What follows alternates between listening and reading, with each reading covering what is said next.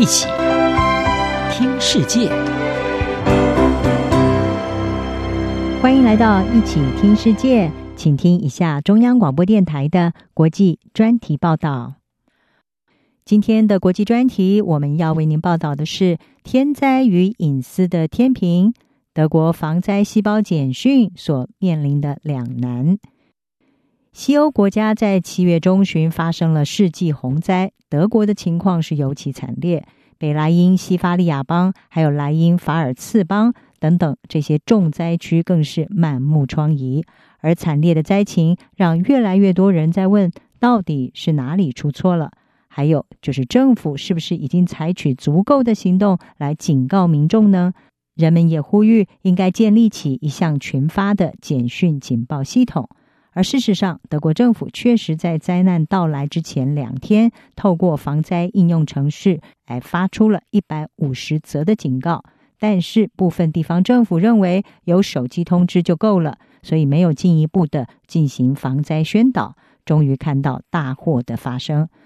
德国画报就提出事后检讨，直接的是指出有三大缺失，包括了警报器几乎没有运作。未能提前的疏散，还有为了保护个资而没有对所有受影响的公民发送警告简讯。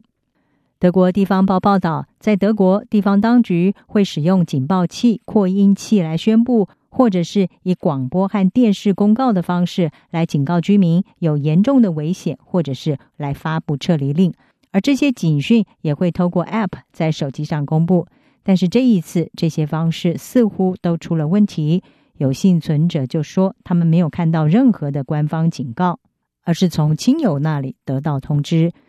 此外，洪水泛滥，一些地方因为停电跟外界隔绝，也让人们更难发出警讯。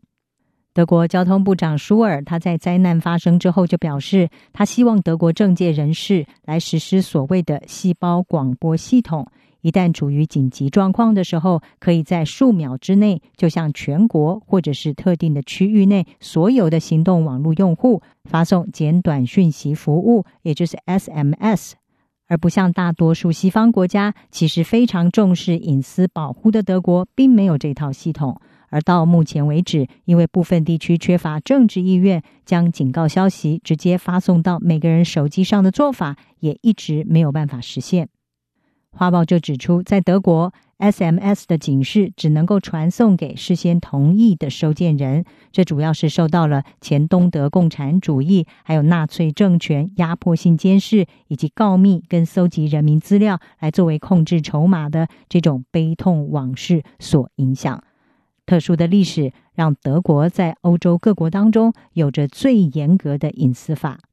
确实，这段苦难的记忆让许多德国人汲取历史教训。他们宁可生活不方便，也不能够把自己的隐私交给政府。自从德国联邦宪法法院在一九八三年人口普查法案的判决当中，首次的提出资讯自觉权这个观念之后，资讯自觉权就成了德国各资保护法的宪法基础。另外，在欧洲联盟通用资料保护规则于二零一八年五月二十五号在欧盟会员国正式的执行之后，德国对隐私权的维护就更为完备了。林林总总的，包括了隐私资料收集的同意告知机制，还有隐私事件应变处理机制在内。因此，尽管德国早就已经开始建立个人电子资讯系统，但是在共享这一方面，始终是严格的防守。德国司法部部长兰布雷特他就说，在没有征求手机用户的同意之下，就直接从电信业者来获取登录资讯，是对公民权利的严重侵犯。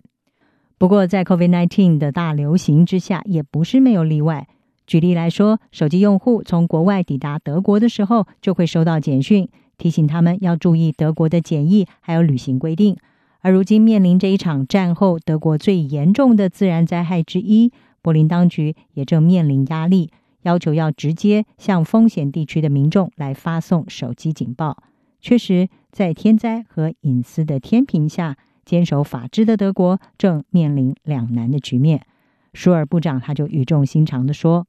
这场灾难将让许多人在政治讨论的时候，能够更清楚地了解到所面临的现实处境。”